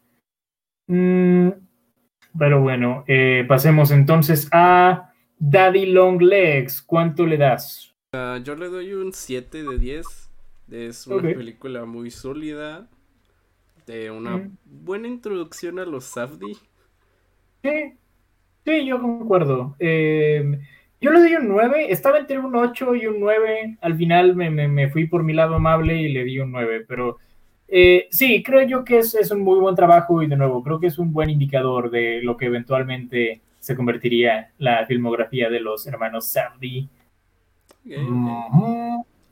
Entonces, pasemos a Boy. ¿Cuánto le das? Ah, también le daría un 7. Ok. Se me hace una muy buena comedia, pero creo que es lo... Mira, es lo que menos me ha gustado de Taika Waititi, pero aún así es una película sólida. Sí, de nuevo, de, de Taika Waititi es un muy buen director. Yo le doy un 9. Eh, también creo que es de las que menos me han gustado de Waititi, pero de nuevo, así de bueno es el trabajo de Waititi, en mi opinión. Incluso, te digo, la, la única que me gusta poquito menos que esta es Eagle vs. Shark, y a esa también le di un 9, entonces Ok, ok. sí, me, me- me pueden considerar fan de Waititi. Ah, pero sí, 9 de 10. Y finalmente, Devil All the Time, ¿cuánto le das? Yo estaba entre un 5 y un 6, pero miré por el 6 porque al final es una película que tiene muchas cosas que apreciar. Sí, de nuevo, creo que yo me fui por una ruta un poquito más positiva aquí. Sé que tiene varios efectos, pero sí disfruté bastante la película. Yo le doy un 8 de 10, pegándole a 9, pero 8 de 10. ok, ok. Me Sí. parece. Muy bien, entonces pasemos a las películas de la siguiente semana. La siguiente semana empiezan nuestros especiales de octubre. Estaremos haciendo eh, especiales de terror. Y bueno, el primero no es tanto de terror, el primero será más de suspenso. Para ser más concretos, del maestro del suspenso, vamos a hacer un especial de Alfred Hitchcock. Oh, vaya. Sí, hablaremos de tres o de cuatro películas. ¿Tú qué dices, Sebas? Yo digo que 3. Ok, hablaremos de tres películas de Alfred Hitchcock. En esta ocasión te toca a ti elegir dos. Elige sabiamente. oh, no. Ah, sí. Como tú digas. Ok, ok, ok. Eh, Sí. Pues, ¿cómo, ¿cómo vamos a hablar de...? Mira, creo que no me iré por la ruta obvia. Sí, no. De hecho, yo tampoco pensaba irme por lo obvio. Miré por una hecho- medio obvia, pero no de las más obvias. Eh, tan-. ¿Cómo vamos a discutir horror sin hablar de los pájaros? Claro. Bueno, yo fíjate que hoy la, justo la acabo de ver para una clase. Ok, pues tú ya, tú ya hiciste algo, ¿no? Sí. Sí, vamos a ver los pájaros. Muy bien, vamos a hablar acerca de los pájaros. ¿Ok? Y em, muy bien. em, no lo sé. ¿Quieres elegir tu segunda película de una vez o quieres que yo elija? Eh, tú elige. Yo estoy pensando todavía. Ok, de hecho me estoy debatiendo entre varias. Eh, ok. Pues mira, yo creo. Yo creo que me iré por la película favorita del propio Hitchcock. La sombra de una duda del año 1943. Shadow of a Doubt. Oh, muy buena. Así es, yo nunca la he visto. Pero sí. Pues yo me iré por otra que también me ha dado curiosidad, aunque no sé si entre en la temática de nuestro especial, pero eh, Dial M for Murder. Oh, nice, nice, muy bien. Creo que sí, creo que sí entra. Bueno, es crimen y misterio, pero em, ok, yo no la he visto, tengo también muchas ganas de verla. Y perfecto, una de sus tres colaboraciones con Grace Kelly. Muy bien, entonces la próxima semana será un especial de Hitchcock. Hablaremos de Shadow of a Doubt, Dial M for Murder y Los pájaros. The Birds. No sé por qué lo dije en español, las otras en inglés, pero bueno. Ok, ok. Muy bien. Entonces, eh, si te parece bien, eh, pues esta es la, la conclusión de este episodio. Y de nuevo, octubre será un mes bastante interesante. Haremos varios especialillos de terror. Pero bueno, nuestro primer especial será de Hitchcock. Así que eh, hay, hay mucho hype al respecto. Hype. hype. Pero bueno, eh, pues gente, muchísimas gracias, Sebas. También muchísimas gracias por acompañarme, como siempre. Y a las personas que nos estén escuchando, también eh, muchas gracias por, por estar aquí con nosotros, por aguantarnos y pues nada, por, por, por su constante apoyo. Así que se cuidan, se lavan los dientes, comen sus verduras, rezan sus oraciones y recuerden que nunca es demasiado tarde para... Uh, oh, no, no tengo ideas, men. Tal vez para empezar a ser un buen padre. Nunca es demasiado tarde para empezar a ser un buen padre. Bueno, tal vez hay un punto en el que se vuelve demasiado tarde, pero... ¡Sí! ¡Hasta la próxima! Bye. Through